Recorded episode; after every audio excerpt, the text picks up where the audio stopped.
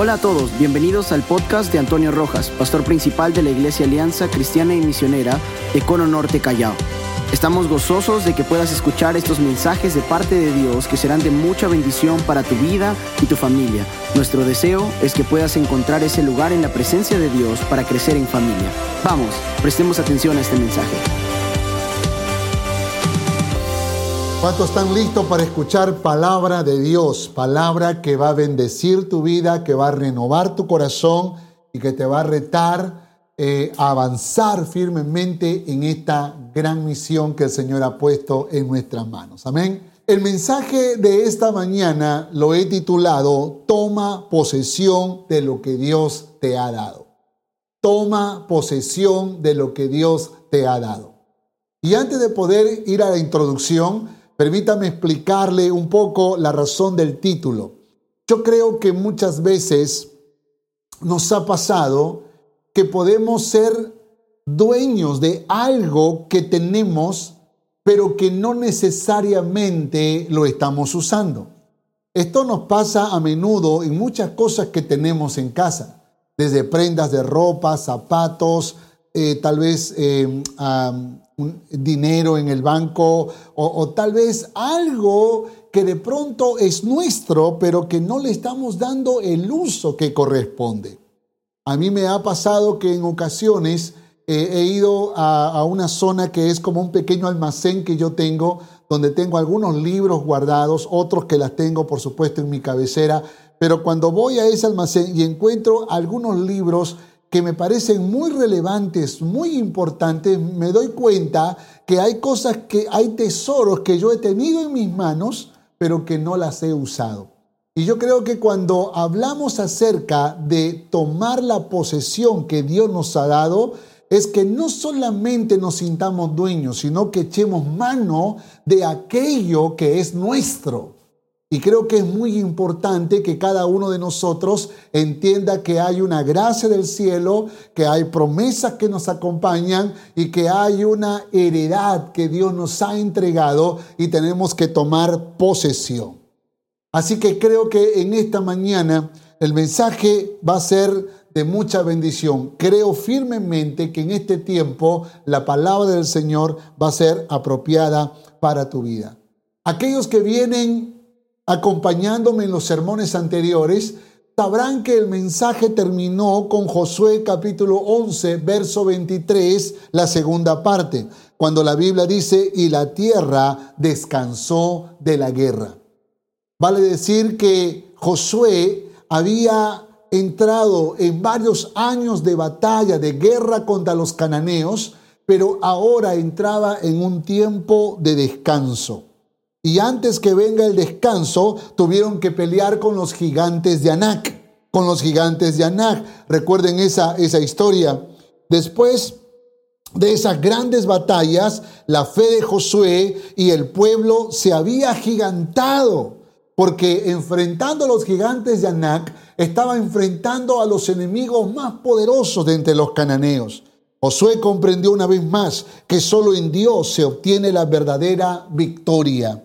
Así que recuerda esto, por favor. Y estas fueron las verdades que aprendimos eh, eh, en el sermón anterior. Consulta a Dios, no tengas temor, no estás solo, obedece a la orden de Dios. Y esto es vital para nosotros como hijos del Señor. Déjenme mencionarles eh, cómo resume Josué capítulo 12 las batallas, las victorias que tuvo Josué. Capítulo 12, verso 7 dice, y estos son los reyes de la tierra que derrotaron Josué y los hijos de Israel, a este lado del Jordán hacia el occidente, desde Balgad en el llano del Líbano hasta el monte de Jalac que sube hacia Seir. Y Josué dio la tierra en posesión a las tribus de Israel, conforme a su distribución en las montañas, en los valles, en el Arabá, en las laderas, en el desierto y en el Nehueb. El Eteo, el Amorreo, el Cananeo, el Fereceo, el Ebeo y el Jebuseo. Habla acerca de las tierras que ahora estaban bajo el poderío, bajo la, el dominio de Josué. Pero el verso 24 habla acerca de los reinos con las que tuvo que pelear y vencerlos. Dice 31 reyes por todos. Así que recuperan la tierra prometida, la tierra que Dios le prometió a Abraham, la tierra que Dios le prometió a Isaac, la tierra que Dios le prometió a Jacob. Ahora Josué la ha recuperado. Y déjenme decirles algo más. Durante seis años, desde que Josué entró a la tierra prometida, durante seis años hubieron grandes batallas. Y como la Biblia nos ha enseñado, las últimas batallas fueron contra los gigantes de Anac en Hebrón. ¿Se acuerdan, verdad? Así que seis años de duras batallas, seis años de grandes victorias. Pero dice la Biblia que luego la tierra descansó de la guerra. Y significa que ya no había más guerra, significa que en un tiempo de descanso pero ese tiempo de descanso que duró aproximadamente 19 a 20 años, era el tiempo para que Josué pueda repartir la tierra, para que pueda entregar a las tribus la tierra y tomar posesión de lo que ya era suyo. Escuche esto, por favor. Josué y todo el pueblo de Israel ya habían ganado las ya habían ganado las batallas, ya habían derrotado a sus enemigos y tenían como posesión toda la tierra, tenían como heredad toda la tierra, perdón. Pero ahora tenían que tomar posesión de ella. Esto me agrada mucho, hermanos, porque yo creo que cuando la Biblia dice que Jesucristo venció a Satanás en la cruz del Calvario, en otras palabras, hermanos, hemos recibido una poderosa herencia. Y es que hay mucho pueblo para Dios en nuestra ciudad. ¿Cuánto dicen amén a esto? Por esa obra de la cruz, por esa obra de Jesucristo en la cruz del Calvario, hay una puerta abierta para que muchos puedan tener vida y vida eterna. Y yo creo que en la ciudad de Cono Norte, Callao, hay miles de personas que aún no conocen a Jesús. Y yo creo que hay, estas personas necesitan abrir sus ojos para conocer la verdad de Dios. Si esto es así, entonces yo creo que tenemos que recordar las palabras que el apóstol Pablo le dijo a la, que Dios le dijo al apóstol Pablo en relación a la ciudad de Corinto. Quédate allí en Corinto, quédate un tiempo más porque yo tengo mucho pueblo aquí en esta ciudad. Dios tiene mucho pueblo aquí en esta ciudad de Cono Norte Callao también. ¿Cuántos dicen amén a eso? Así que hermanos, tenemos que tomar posesión de esas familias, llevar el mensaje de Jesucristo, conquistarlas en el nombre del Señor. A mí me agrada cómo estamos organizados, porque así como las tribus se establecieron en diferentes territorios dentro de la, de la gran tierra de Canaán, Así también nosotros en la tierra de Cono Norte Callao tenemos sectores, tenemos zonas y en un lado está la zona 1, en otro lado está la zona 2, en otro lado la zona 3, la zona 4, la zona 5, la zona 6, 7, 8. Hermano, estamos organizados de tal manera que sabemos que hay mucho pueblo en cada zona para el Señor Jesucristo. Así que tenemos que tomar posesión de Cono Norte Callao. Tenemos que ganar esas vidas para Cristo. Tenemos que conquistarlas en el nombre de Jesús. Toma posesión de lo que Dios te ha dado. Déjame rápidamente mencionar cuatro puntos. El primero, Dios tiene una recompensa para ti. Segundo, Dios tiene una bendición para ti. Tercero, Dios tiene un plan para ti. Y cuarto, Dios tiene un desafío para ti. Recuérdalo por favor. Recompensa, bendición, plan, desafío. Y entre el capítulo 13 y el capítulo 23 vamos a encontrar cómo es que Josué cumple la tarea de entregar las tierras en herencia, en posesión a las tribus de Israel. Así que el texto que mi esposa hizo lectura, muy importante, y yo quiero que preste atención a Josué capítulo 13, versos del 1 al 8, porque aquí es donde se desarrolla el primer punto. Voy a, voy a mostrar, escuche por favor esto, voy a mostrar en la diapositiva algunas palabras de los versículos que quiero resaltar, pero usted tenga su Biblia a su mano para que pueda leer claramente lo que la Biblia dice. Entonces en el verso 1 dice, siendo Josué ya viejo, entrado en años, Jehová le dijo, tú eres ya viejo, de edad avanzada, y queda aún mucha tierra por poseer. A pesar que habían vencido eh, a muchos reinos, 31, Josué, y entraron en un tiempo de descanso, todavía habían otras tierras que conquistar. Pero ese tiempo de descanso Dios se lo entregó para que Josué pueda repartir la tierra.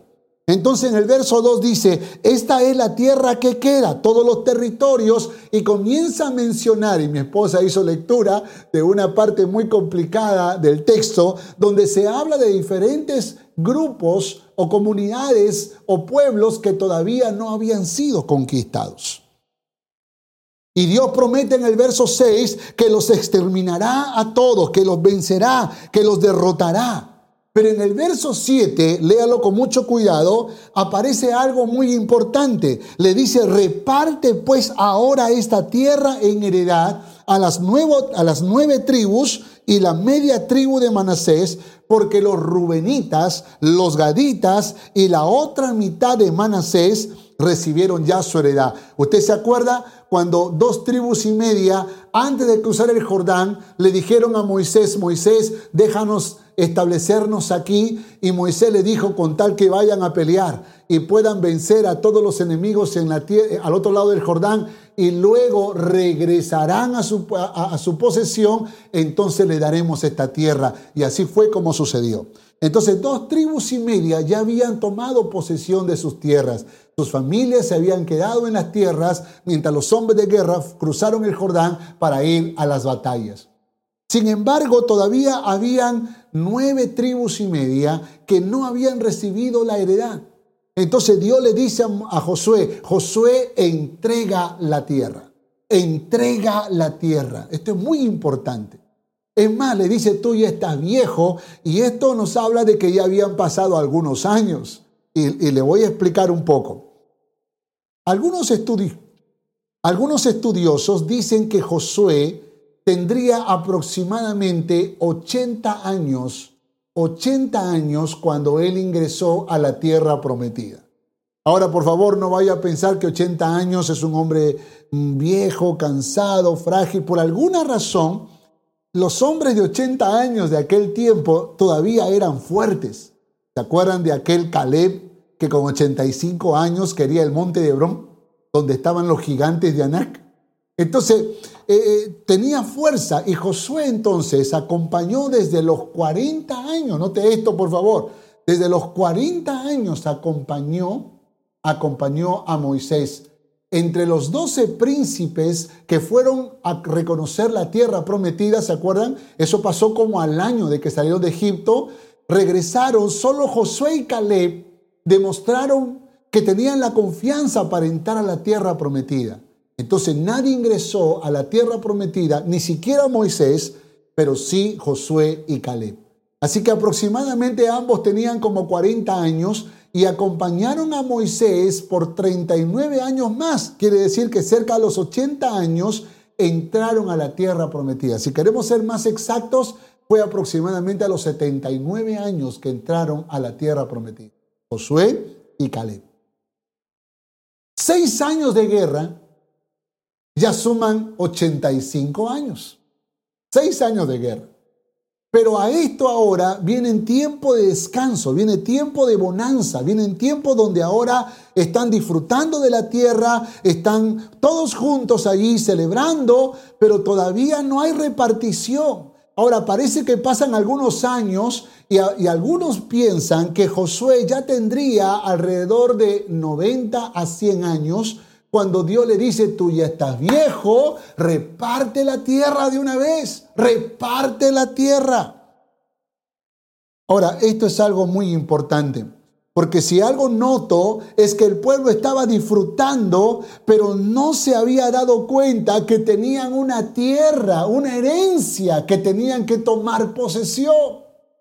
Y creo que este es el sueño de los justos muchas veces. Es cuando alguien siente que está disfrutando el momento y no se ocupa de hacer algo que es importante, que es necesario para su vida. Pues yo vengo a traerte un mensaje del cielo. Dios tiene una recompensa para ti por tu esfuerzo, por tu valentía, por tu sacrificio, por tantas batallas ganadas en el nombre de Jesús. Él tiene una recompensa para ti. Tenemos que perseverar en cada batalla que nos toca pelear. No desmayes, viene la recompensa.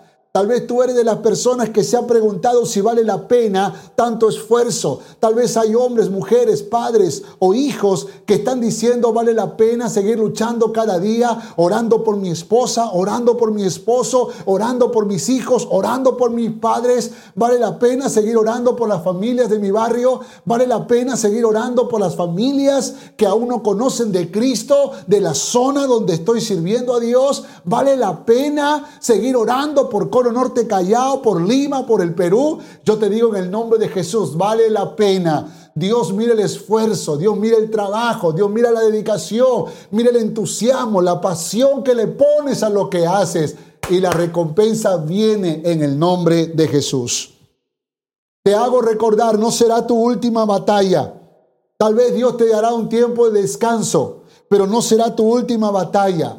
Cuando Dios te dé el descanso, será para renovarte, será para fortalecerte, será para entrenarte para las nuevas batallas que han de venir. Así que si tú logras conquistar a tu esposo para Cristo, si tú logras conquistar a tu esposa para Cristo, a tus hijos para Cristo, a tus padres para Cristo, escúchame, no significa que ahora vivirán felices para siempre. No, vendrán nuevas batallas. Pero Dios te dará un tiempo de descanso. Dios renovará tus fuerzas. Me gusta la ilustración del boxeador. Es increíble cómo de round en round hay unos segundos, tal vez un minuto de descanso para el boxeador. Y es increíble cómo en ese minuto de descanso, ese boxeador parece que recupera las fuerzas para luego continuar en el siguiente round con una fuerza increíble para seguir peleando contra su contrincante. Pues creo que hay tiempos en los que Dios nos da reposos, en los que Dios nos da descanso. Ese es el anapago de Dios, es el descanso de Dios para renovarnos, para fortalecernos. Israel tenía que seguir peleando. Habría muchas batallas que todavía tenían que pelear en el futuro. Pero este era el tiempo del descanso, del reposo, del fortalecimiento, la recompensa del Señor. Así que yo quiero animarte en el nombre de Jesús. Abre tus ojos espirituales para ver la recompensa que Dios tiene para ti. No desmayes, no te desanimes, no pienses que haces tanto por nada. ¿Cuántos padres entregan lo mejor de su corazón para sus hijos? Y probablemente los hijos no tienen una respuesta asertiva, no tienen una demostración de amor, no tienen actos de gratitud. En esta semana me escribían algunas personas diciéndome, pastor, ore por mi esposo, ore por mi esposa, ore por mis hijos, porque son indiferentes a Dios, no quieren escuchar la palabra, no les interesa las cosas de Dios. Y a veces pienso que no debo seguir luchando, a veces pienso que me debo detener. Y yo le respondí a cada una de esas personas, no te detengas, sigue peleando, sigue luchando, viene la recompensa. Y hoy te digo en el nombre de Jesús, viene la recompensa. Dios te dará la recompensa, Él te premiará por el esfuerzo y por la fe con la que tú has emprendido cada batalla y que has ganado en el nombre de Jesús. Vengo a hablarle en esta mañana a alguien que tiene una gran necesidad y que está peleando y que todavía no ve los frutos de su esfuerzo. Vengo a decirte a ti en el nombre de Jesús que no desmayes, no te desanimes, levántate, sigue peleando, sigue luchando. Dios ha de seguir mostrándote su poder y su gloria. Viene la recompensa. Después de seis años de grandes batallas, vino la recompensa y el pueblo recibió su heredad. Y nosotros, por el esfuerzo que estamos haciendo, hemos de recibir la recompensa, la heredad que el Señor ha preparado para nosotros. ¿Cuántos dicen amén a esto? Por favor, dígale que está a su lado. Dios tiene una recompensa para ti. Vamos, dígale, Dios tiene una recompensa para ti. Vamos, dígale, dígale al que está a su lado, Dios tiene una recompensa para ti. Escriba allí en la transmisión, Dios tiene una recompensa, ahora personalícelo. Dios tiene una recompensa para mí. Así que siga peleando en el nombre de Jesús. Viene el descanso y viene la recompensa. ¿Cuántos dicen amén a esto? Aleluya. Es increíble, pero el verso 14 dice algo poderoso. Pero a la tribu de Leví no dio heredad. Los sacrificios de Jehová, Dios de Israel, son su heredad, como él les había dicho. Ni siquiera la tribu de Leví quedó exenta de esa recompensa, porque finalmente Dios le dijo, yo soy su heredad. Los sacrificios que van a traer al altar, esa es su heredad. De alguna forma está haciéndole recordar a los levitas que aún ellos también tendrán recompensa. Por eso pienso que cada uno de nosotros, con todos los esfuerzos y batallas que nos toca pelear, hemos de creer que la recompensa viene. Segundo, segundo, Dios tiene una bendición para ti. Dios tiene una bendición para ti. Por favor, lea Josué capítulo 14, versos 6 al 15. Aquí está la historia de Caleb. Y quiero que usted, por favor, lea con mucho cuidado y vamos a resaltar algunas palabras de, la porción bíblica para que podamos ser enriquecidos en esta hora. Dice, y los hijos de Judá vinieron a Josué en Gilgal y Caleb, hijo de Jefone, Ceneseo, le dijo, Tú sabes lo que Jehová dijo a Moisés, varón de Dios en Cade Barnea, tocante a mí y a ti. Yo era de edad de 40 años, mira cómo habla Caleb. Yo era de 40 años cuando Moisés, siervo de Jehová, me envió de Cade Barnea a reconocer la tierra. Y yo le traje noticias como lo sentía en mi corazón. Esto me agrada mucho, ¿eh? porque no es que se esforzó Caleb a decir algo que no lo sentía. Él lo percibía, él lo sentía, él miraba, a pesar de las dificultades que veía, los gigantes de Anac, él sabía que podía vencerlos. Dice, verso 8, y mis hermanos, los que habían subido conmigo, hicieron desfallecer el corazón del pueblo, pero yo cumplí siguiendo a Jehová mi Dios. Resalte esto, por favor. Pero yo cumplí siguiendo a Jehová mi Dios. Yo cumplí siguiendo a Jehová mi Dios. Es decir, a creer en Dios, a creer en el poder de Dios, en la promesa que Dios le hizo a Moisés, que Dios le hizo a Josué, de que Él estaría delante de ellos, que Jehová pelearía por ellos. Verso 9. Entonces Moisés juró diciendo, ciertamente la tierra que oyó tu pie será para ti y para tus hijos en herencia perpetua para que cumplís por, por cuanto cumpliste siguiendo a Jehová mi Dios por cuanto cumpliste siguiendo a Jehová mi Dios. había, había un testimonio de que Caleb estaba siguiendo a Jehová nuestro Dios. Verso 10. Ahora bien, Jehová me ha hecho vivir, dice Caleb Jehová me ha hecho vivir como Él dijo, estos 45 años, estos 45 años, desde el tiempo que Jehová habló estas palabras a Moisés, cuando Israel andaba por el desierto, y ahora he aquí, hoy soy de edad de 85 años, vale decir que Caleb ya había pasado los 39 años en el desierto y los 6 años de la guerra. Siga leyendo, por favor. Verso 11 dice, todavía estoy tan fuerte como el día que Moisés me envió. ¿Cuál era mi fuerza entonces? Tal es ahora mi fuerza para la guerra y para salir y para entrar. ¡Wow! ¿Puede alguien de 85 años decir que tiene la misma fuerza de un hombre de 40 años? Verso 12. Dame pues ahora este monte del cual habló Jehová aquel día, porque tú oíste en aquel día de lo que los anaseos están allí, o sea, los gigantes de Anac, y que hay ciudades grandes y fortificadas. Y luego dice algo poderoso, quizás Jehová esté conmigo y los echaré. Quizás Jehová esté conmigo y los echaré como Jehová ha dicho. O sea, dame el monte de Hebrón le está diciendo. Yo sé que ahí están los gigantes de Anac, pero dame el monte de Hebrón. Ahora, cuando usted lee Josué capítulo 12, usted se va a dar cuenta que ya Hebrón había sido conquistado. En otras palabras, esta historia que se cuenta aquí en Josué 14 no es otra cosa que un suceso que aconteció un año atrás, cuando habían vencido a los gigantes de Anac. Porque recordará que en el capítulo 11 y 12 habla acerca de las victorias que tuvieron contra todos sus enemigos. Entre ellos dice la Biblia que Josué había conquistado a Hebrón, el monte de Hebrón, y había vencido a los gigantes de Anac. Pues ahora ustedes saben que quien había pedido ese monte era Caleb.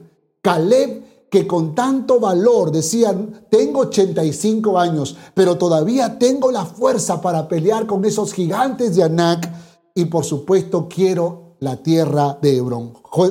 Capítulo 14, verso 13. Josué entonces le bendijo, note esto por favor, Josué entonces le bendijo y dio a Caleb, hijo de Jefone, a Hebrón por heredad. Por tanto, Hebrón vino a ser heredad de Caleb, hijo de Jefone Ceneseo, hasta hoy, por cuanto había seguido cumplidamente a Jehová, Dios de Israel, y la tierra descansó de la guerra. O sea, nota que ese, la tierra descansó de la guerra, es lo mismo que aparece en Josué capítulo 12. Por eso este es un recuento de lo que había pasado antes que descansen de la guerra. Es decir, la última batalla que Josué y Caleb tuvieron con sus enemigos era en Hebrón, la batalla contra los gigantes de Anac. Me agradan los versos que he resaltado porque en el verso 8, la última parte dice, yo cumplí siguiendo a Jehová mi Dios. Yo cumplí siguiendo a Jehová mi Dios. El verso 10 dice, ahora bien, Jehová me ha hecho vivir. Note esto, por favor. Ahora bien, Jehová me ha hecho vivir. En el verso 12, en la segunda parte dice, quizás Jehová estará conmigo. Quizá Jehová estará conmigo. Note por favor en esos versículos que Caleb tiene una conciencia de la presencia de Dios en su vida. Note que Caleb está viviendo su vida desde los 40 años. Está siguiendo a Jehová. Él es consciente de que tiene vida porque Jehová le ha dado la vida. Él sabe que Dios le puede acompañar en las batallas y tendrá victoria. Él tiene una conciencia clara de que Jehová está con él. Escúcheme, esto no era común en el pueblo de Israel. Josué es un hombre que sobresale en relación a todos. Por esa razón yo creo que lo que hace Josué es bendecirlo. Lo que hace Josué en el nombre de Jehová, porque Josué no tiene ningún poder para bendecir a nadie, pero en el nombre de Jehová, Josué lo bendice porque tiene frente a, él a un hombre que es consciente de la presencia de Dios en su vida. Escúcheme esto, por favor. Una cosa es que tú tengas una casa y otra cosa es que tú le des gloria a Dios por esa casa y utilices esa casa para que el reino de Dios sea extendido sobre la tierra. Una cosa es que tú tengas un auto y otra cosa es que tú uses ese auto para dar gloria y alabanza a Dios, haciendo cosas para la extensión del reino de Dios. Una cosa es que tú tengas dinero y otra cosa es que tú uses ese dinero para poder contribuir de manera significativa para expandir el reino de Dios. Una cosa es que tú tengas una profesión, una carrera técnica, una habilidad en las comunicaciones y otra cosa es que tú utilices este conocimiento para poder expandir el reino de Dios en la tierra. Escúchame, escúchame esto por favor. Aquí hay una gran diferencia entre los que son prósperos y los que son bendecidos. El próspero es aquel que ha logrado poseer. Pero el bendecido es aquel que reconoce que todo lo que ha pasado en su vida es por una obra poderosa de Dios, es porque Dios está revelándose a su vida, es porque Dios está mostrándose a él o a ella, es porque Dios quiere hacer algo poderoso en su corazón y él lo sabe, ella lo sabe, ella lo entiende así, él lo comprende de esa manera y empieza a caminar no solamente en el camino de la prosperidad, sino en el camino de la bendición. Josué bendijo a Caleb. Y yo creo que Dios tiene una bendición para cada uno de nosotros. ¿Cuántos dicen amén? Así que no te conformes con poseer, no te conformes con tener una casa, una, eh, un negocio, un trabajo, eh, una, una, familia. No, no te conformes solo con lograr tener estabilidad en este tiempo, creo que es muy importante que seamos capaces de poder luchar por la bendición que Dios tiene preparado para nosotros. Que no, tiene, que, no tiene que ver sino con esa revelación del propósito, no solo del carácter de Dios como lo venimos hablando, sino del propósito de Dios. Obedece a Dios con, tu, con todo tu corazón, cree en Dios, créele a Él y sigue a Jehová, como lo hizo Caleb. Tienes que tener ese corazón sensible para escuchar su voz, para estar en sintonía con Dios y para avanzar en el nombre de Jesús. Reconoce que tienes vida por la gracia y la misericordia de Dios. Nunca lo olvides. Nunca lo olvides. Mis hermanos, vivimos en un tiempo en donde andamos angustiados, súper preocupados, desesperados, porque si alguien nos toca, alguien nos abraza, alguien nos mira. Y, yo, yo digo que hay una precaución natural que debemos tener. Hay un cuidado natural que todos debemos tener. Pero déjeme decirle algo, no es con alcohol, no es con gel, no es con lejía que tú vas a prolongar los años de tu vida. Solamente con la guianza de Dios, con el poder de Dios, tu vida estará segura. Y no podrás prolongar un día más, un año más, al tiempo que Dios ha establecido para el día de tu partida. Por esa razón es importante que mientras vivimos le demos gracias a Dios por la vida. Por favor, no vayas a tomar tu alcohol, tu, gel, tus, y diga, ay, por esto que estoy vivo. No, no, no. Usted no está vivo por eso. Usted no está viva por eso. Usted está vivo porque Cristo Jesús lo cubre, porque Él lo protege, porque Él extiende su vida hasta el momento en que Él decida lo contrario. ¿Cuántos dicen amén a esto? Reconoce que tienes vida por la gracia y misericordia de Dios. Ahora bien, Jehová me ha hecho vivir estos 45 años más. Qué tremendo, Caleb. Dame ese monte, dijo, dame ese monte, preséntale tus proyectos pequeños o grandes al Señor. Él siempre tendrá la mejor dirección para tu vida. Por favor, no vayas a pensar que el tiempo se terminó para ti. Sueña, dile Señor, dame ese monte, dame ese monte. Yo estaba conversando antes de la cuarentena con el pastor Gaudencio de Antoy. Ese hombre me sorprende. Tiene 70 años de edad, pero un día entró a mi oficina y me dijo, Pastor Antonio, necesito hablar contigo. Le dije, cuéntame por favor, ¿qué te pasa, Pastor Gaudencio? Me dice, quiero que sepas algo. Yo tengo 70 años, pero tengo la fuerza de un hombre de 40, me dijo así. Me, me hizo recordar a Caleb. Me dijo, yo tengo la fuerza de un hombre de 40 años. Estoy saludable, estoy fuerte. Así que por favor, dame el monte de Hebrón, me dijo. ¿Cómo? ¿Qué, qué? ¿Cómo el monte? No entiendo, le dije, explícame mejor. Él me dijo, mira, yo quiero seguir predicando la palabra, quiero enseñar, quiero aconsejar donde tú me pongas, el ministerio que tú me des, la responsabilidad que tú me des, yo lo voy a asumir. Yo estoy listo para seguir peleando. Y cuando de pronto miro a este hombre con una trayectoria ministerial, porque yo le conocí al pastor Gaudencio desde mi juventud. Y he podido ver un hombre humilde, un hombre sujeto, un hombre obediente, un hombre que reconoce a la autoridad, un hombre que, que sabe ubicarse, pero sobre todo que no ha perdido la pasión. por ese servicio, dame ese monte. Y estaba esperando que Josué lo bendiga. Hermano, escuche esto. Hay gente que quiere hacer lo que quiere por su cuenta, por su lado, pero no quiere la bendición de su líder. No quiere el respaldo de su líder. Pero Pastor Gaudencio me decía, yo quiero que tú, por favor, me digas lo que tú me digas, yo voy a hacer. Y de pronto encuentro a un Caleb, a un Caleb que está envejeciendo con sabiduría, con unción, con gracia que sabe que Dios le ha prolongado la vida, que Dios le ha dado salud y que todavía tiene sueños en su corazón. Por favor, no apagues tus sueños, no minimices tus sueños, no importa si son grandes o pequeños, preséntaselos a Dios. Dile, Dios, dame ese Hebrón. Dile, Dios, dame ese Hebrón. Y yo creo que Dios nos ha regalado Hebrón en zona 1, Hebrón en zona 2, Hebrón en zona 3, Hebrón en cada zona y en cada lugar donde queremos expandirnos y vamos a conquistar esas zonas en el nombre de Jesús. ¿Cuántos dicen amén a esto? Josué entonces le bendijo y dio a Caleb, hijo de Jefone, a Hebrón por heredad. Gloria al nombre del Señor. Y es algo que yo anhelo en mi corazón. Para mí el monte de Hebrón, hermanos, es Cono Norte Callao, tierra de gigantes, hermano, tierra de gigantes.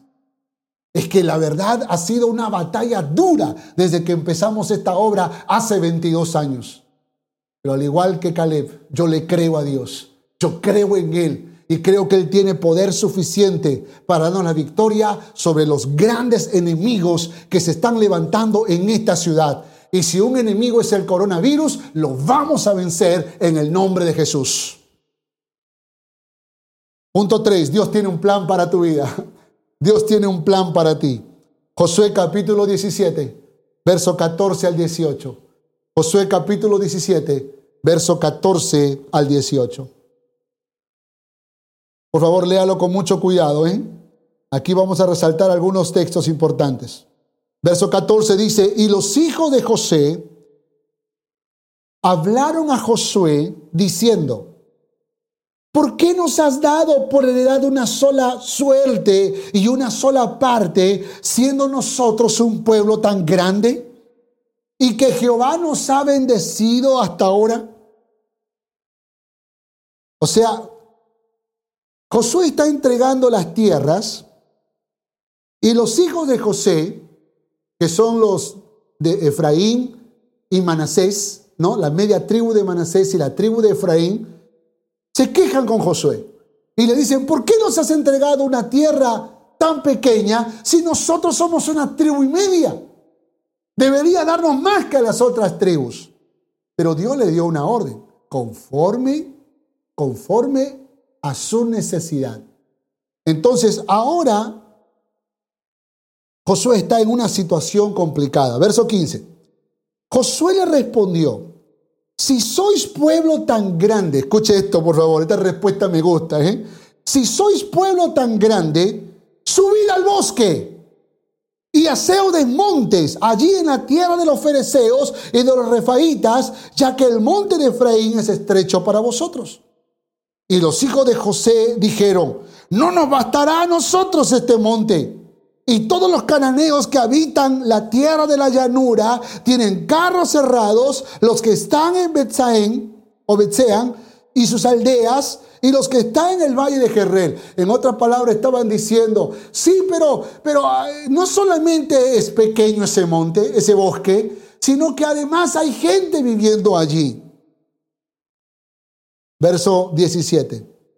Entonces Josué respondió a la casa de José a Efraín y a Manasés, diciendo, mira lo que le dice, tú eres gran pueblo y tienes gran poder.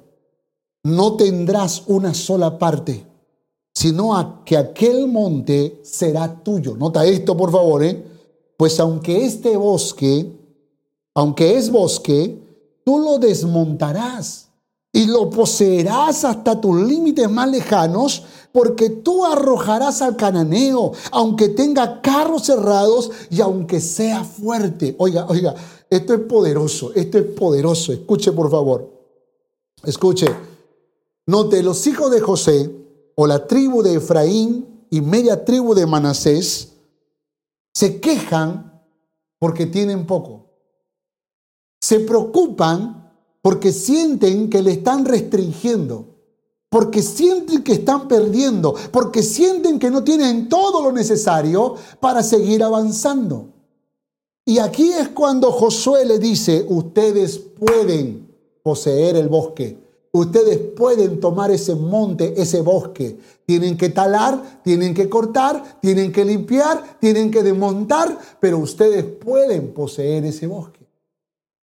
Pero parece ser que la tribu de Efraín y la media tribu de Manasés no estaba entendiendo la riqueza que Dios estaba entregándole, toda la herencia que Dios le estaba entregando.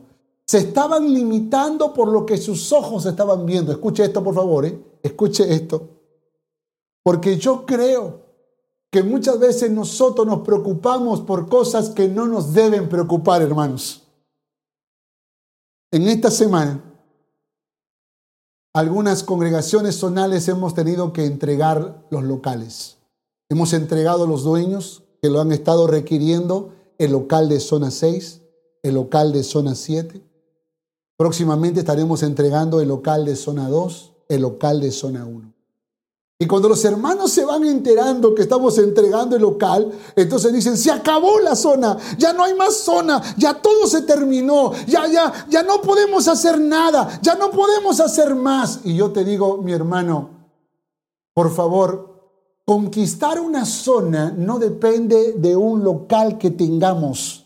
Conquistar la zona tiene que ver con una claridad que podemos tener de todo el pueblo que podemos ganar para Cristo en ese lugar. Y yo creo que no se circunscribe a un local. Con los pastores, mientras estábamos ayunando y orando, decíamos, nos han podido tomar el local, pero nunca tomarán nuestra fe, nunca tomarán nuestras convicciones y nunca tomarán la visión que Dios ha puesto en nuestro corazón. Pero de pronto le dice en el verso 17, Josué le dice, tú eres gran pueblo y tienes gran poder. Hoy vengo a decirles a los pastores, a los ministros, a los líderes de cada congregación zonal y también de la central, tú eres gran pueblo y tienes gran poder. No te desanime porque hoy no tenemos micrófonos, porque no tenemos un local o porque no tenemos esto o aquello. Nadie te ha quitado la fe, nadie te ha quitado la visión. El diablo nunca podrá robarnos eso porque Dios está con nosotros. Y si Él está con nosotros, ¿quién contra nosotros? Esa visión que Dios ha plantado en nuestros corazones de conquistar Cono Norte Callao para Cristo, lo vamos a lograr con locales o sin locales Tú, tú eres gran pueblo y tienes gran poder. Verso 18. Pues aunque es bosque, aunque es inhabitable, tú lo desmontarás y los poseerás hasta los límites más lejanos. Aleluya. Gloria al Señor. Porque aunque hay dificultades, aunque hay obstáculos, Tú vas a conquistar ese, ese lugar, tú vas a conquistar ese territorio, tú vas a ganar a muchas familias para Cristo, así como también vas a conquistar tu propia familia para Dios. Dios tiene un plan para ti. Por favor, no vivas pensando en pequeño o en negativo, creyendo que tu vida será de tristeza y de frustración.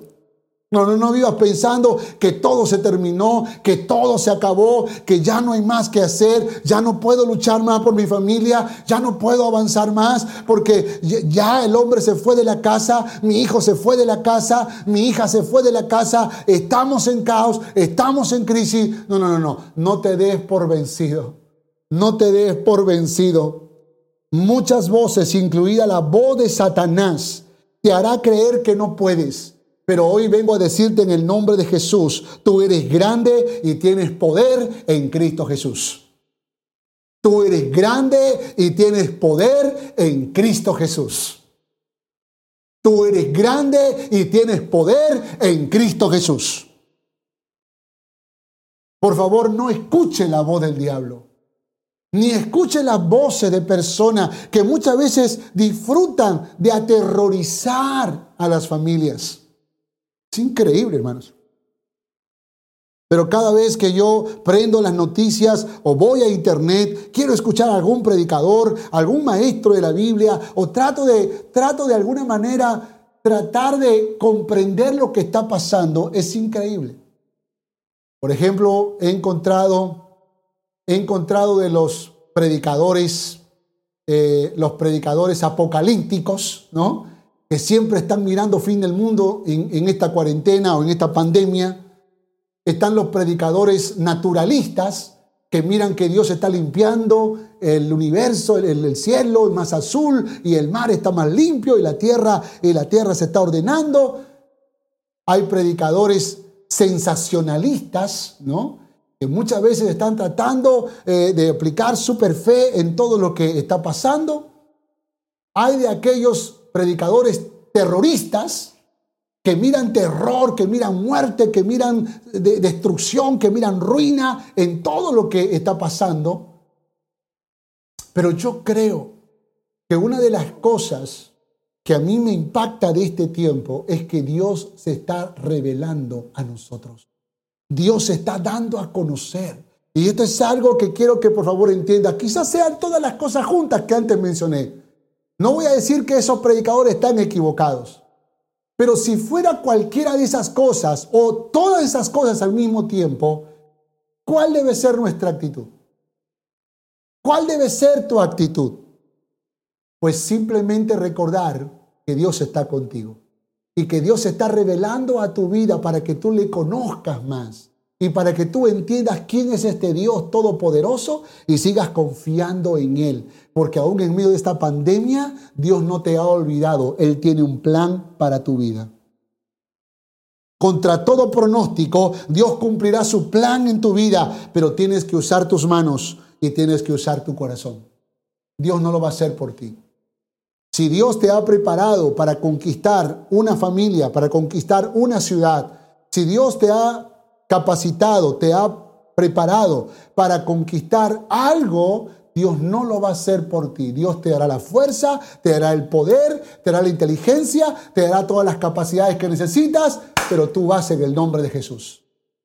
Así que pon manos a la obra, esfuérzate, entrega lo mejor de ti, lucha por entender que Dios tiene un plan y que no ha terminado.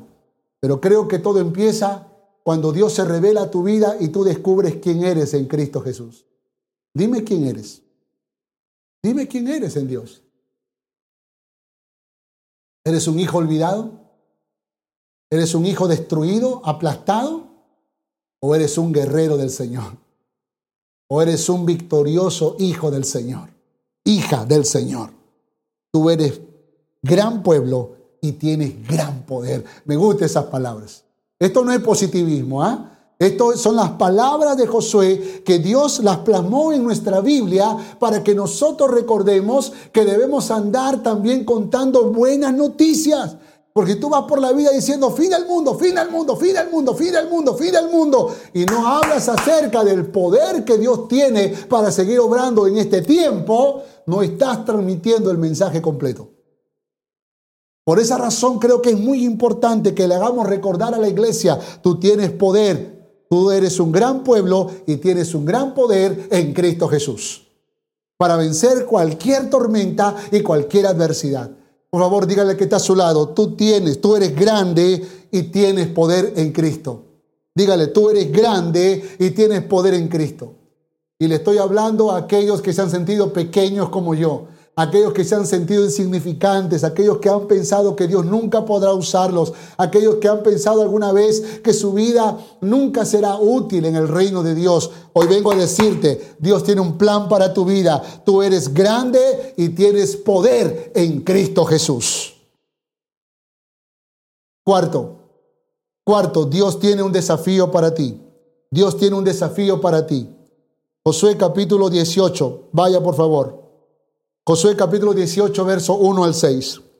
Toda la congregación de los hijos de Israel se reunió en Silo y erigieron allí el tabernáculo de reunión después de la tierra, después que la tierra les fue sometida.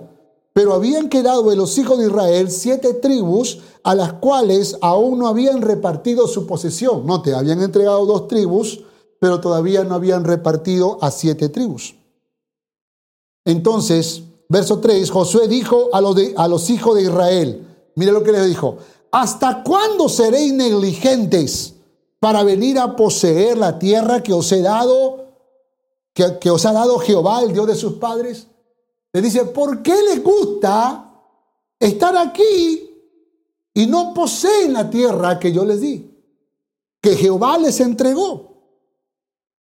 Verso 4, señalad tres varones de cada tribu para que yo los envíe y que ellos se levanten y recorran la tierra y la describan conforme a sus heredades y vuelvan a mí.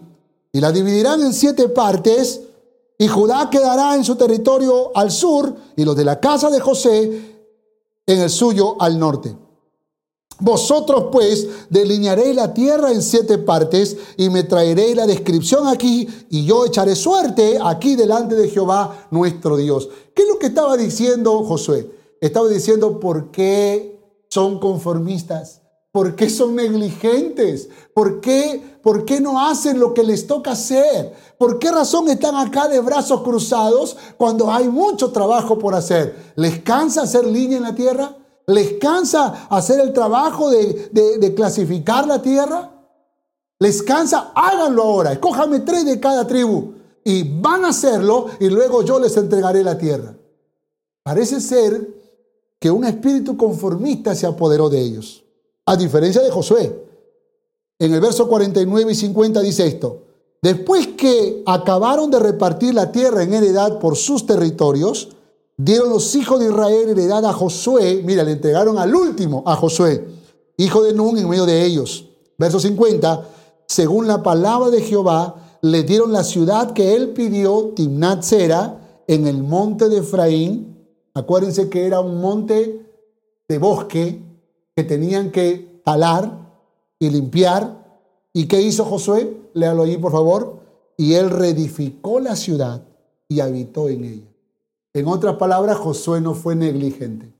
En otras palabras, Josué no estaba, no estaba llorando, sufriendo. Ay, ¿cuándo me entregarán la tierra? Ay, mira qué tantos árboles en, en, el monte de Efraín. Ay, cuánto trabajo. No, no, no, no. Manos a la obra. Josué comenzó a talar el, el bosque, limpió ese lugar, edificó la ciudad y vivió en ese lugar. Escuche, por favor. Dios tiene un desafío para ti. Y aquí está el desafío. No seas negligente. No seas negligente. Proverbios capítulo 10, verso 4 dice, la mano del negligente empobrece, mas la mano de los diligentes enriquece. Tus manos, mira tus manos por favor, mira tus manos por un instante. Dime, ¿son manos negligentes o son manos diligentes? Porque las manos negligentes no hacen nada. Las manos negligentes ni siquiera lavan los platos de la casa.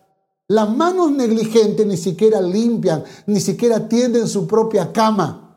Las manos eh, negligentes hasta se cansan de levantar la cuchara para llevarla a la boca.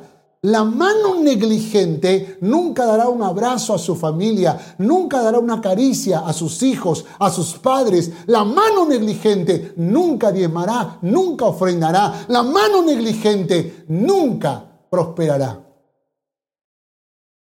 Proverbios 19:15 dice, la pereza hace caer en profundo sueño. Y hay ociosos, hay perezosos que se duermen hasta las 10 de la mañana, 11 de la mañana, 12 del mediodía. ¿Y cuántos jóvenes hoy que seguro pasaron viendo televisión toda la noche? ¿O cuánta gente adulta o niños que se pasaron haciendo mil cosas? Ahora están durmiendo negligentemente cuando es el tiempo para escuchar la voz de Dios. La pereza hace caer en profundo sueño y el alma negligente padecerá de hambre. No lo digo yo, porque tal vez alguien me dice, pastor, no me maldiga, contra pastor, no me maldiga. No, no, no, no. Yo no estoy maldiciéndote, yo estoy repitiendo lo que la Biblia dice. Si tú eres un negligente, vas a padecer hambre. Porque no eres una persona esforzada, no eres una persona valiente. Y Josué le dijo, ¿hasta cuándo seréis negligentes? ¿Hasta cuándo? Manos a la obra, pónganse a trabajar. Y hoy te digo en el nombre de Jesús, haz lo que tengas que hacer. Esfuérzate, lucha, haz tu parte y Dios hará la suya. ¿Cuánto dicen amén? Haz tu parte y Dios hará la suya. Esfuérzate. Y así como Josué reedificó la ciudad, porque era dirigente, porque era valiente, así tú también tienes que esforzarte. No andes llorando en la vida, ya lloraste demasiado. Ahora ponte a trabajar, ahora esfuérzate, reinvéntate, busca un trabajo, busca la manera de sostener tu casa, tu familia, lucha, sigue adelante. Hemos tenido que como pastores también levantarnos y ponernos a trabajar y esforzarnos por sacar adelante la iglesia, a pesar que no tenemos locales, a pesar que nuestra economía ha sido reducida, a pesar de tantas limitaciones, no vamos a quedarnos llorando. Nos levantamos en el nombre de Jesús para seguir luchando, esforzándonos y conquistar Cono Norte Callao para Cristo. Esfuérzate. Dile al que está a tu lado, esfuérzate. No sea negligente. Dios tiene un desafío para tu vida. Según la palabra de Jehová, le dieron la ciudad que él pidió, Timnán Sera. Me encanta eso. Los diligentes alcanzan lo que desean en su corazón. Los diligentes alcanzan lo que desean en su corazón. Dios les recompensa de esa forma. Dios les muestra su amor y su gracia porque han sido esforzados y valientes. Quiero terminar capítulo 18, verso 51. Josué capítulo 18, verso 51.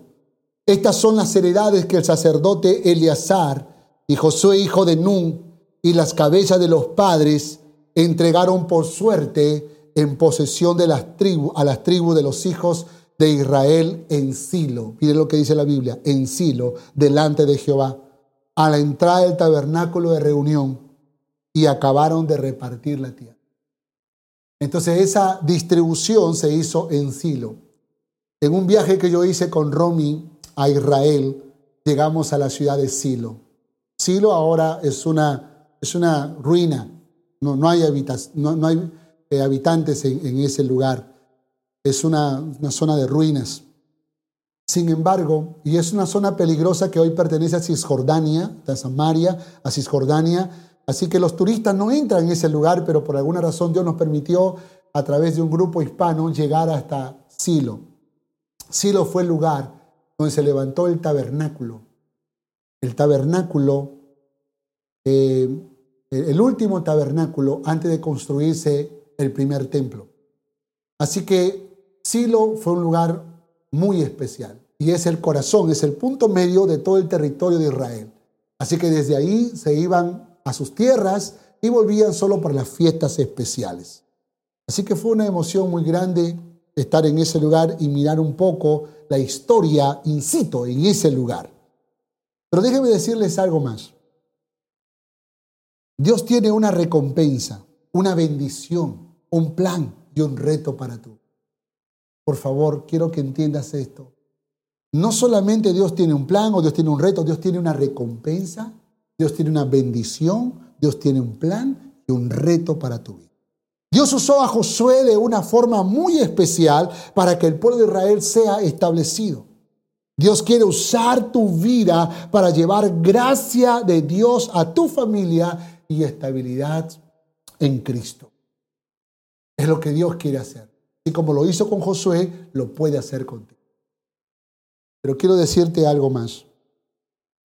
Cuando estuve en Silo con Romy, estaban las ruinas de lo que sería el tabernáculo, que tenía algunas pequeñas construcciones de ladrillo antiguo, pero estaban hasta la altura de las rodillas.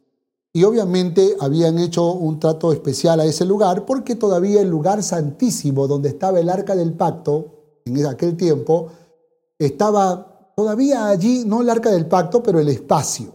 Y habían colocado los que hacían el preparaban esta, esta, esta visita, habían puesto unas bancas allí para que las personas que llegaran a aquel lugar pudieran sentarse dentro de ese lugar santísimo. Y yo veía a muchos, de repente algunos religiosos, otros tal vez cristianos, era un grupo muy grande, que se sentaban en esas bancas y como era el lugar donde estaba supuestamente antes el lugar santísimo, la Shekinah de Dios, la gloria de Dios, entonces tenían una sensación de emociones, lloraban, se alegraban, eh, levantaban sus manos, cantaban. Y, y Romy y yo nos sentamos también en ese lugar santísimo, pero no sentimos nada. Y no sentimos nada porque nosotros entendíamos algo muy importante entendíamos que la razón por la cual, la razón por la cual, eh, la razón por la cual, eh, la razón por la cual nosotros no sentíamos nada era porque nosotros hemos entendido que la presencia de Dios está en todo lugar donde tú y yo cerramos nuestros ojos y nos presentamos delante de nuestro Padre que está en los cielos. Es verdad que en la antigüedad sí era en el lugar santísimo, pero hoy Hoy, por la obra de Jesucristo en la cruz del Calvario, Él rompió las cadenas. Dice la Biblia que el velo se cortó en dos y ahora eh, tenemos acceso al trono de Dios, a la presencia de Dios.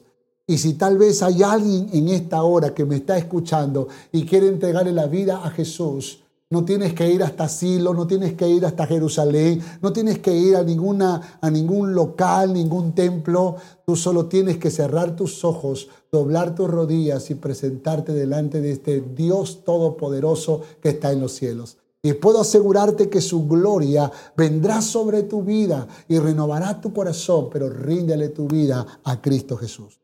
Jesucristo murió en la cruz de Calvario y derramó hasta la última gota de su sangre para que tú tengas vida y vida en abundancia. ¿Quieres entregarle tu vida a Jesús? Por favor, repite esta oración. Dile, Señor Jesús, hoy reconozco que soy pecador. Hoy reconozco que soy pecadora. Te recibo en mi corazón como mi Señor y como mi Salvador. Gracias te damos, Dios. Gracias te doy, dile, por tu perdón. Perdóname, Señor y siéntate en el trono de mi corazón. En el nombre de Jesús. Si tú hiciste esta oración, quiero asegurarte que si lo hiciste de corazón y te humillaste ante Dios y le pediste que Él te transforme, te puedo asegurar que Dios empezará a hacer una obra poderosa en tu vida.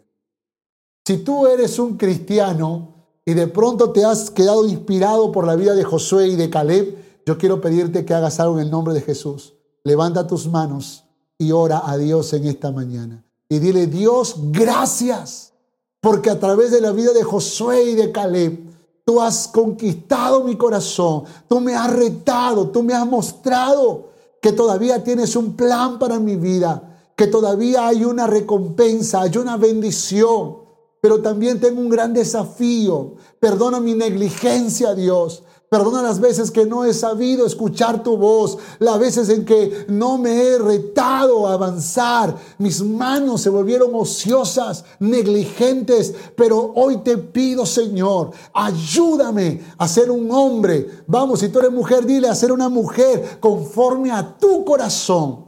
Quiero ser un guerrero tuyo. Quiero ser un Josué en este tiempo, Señor.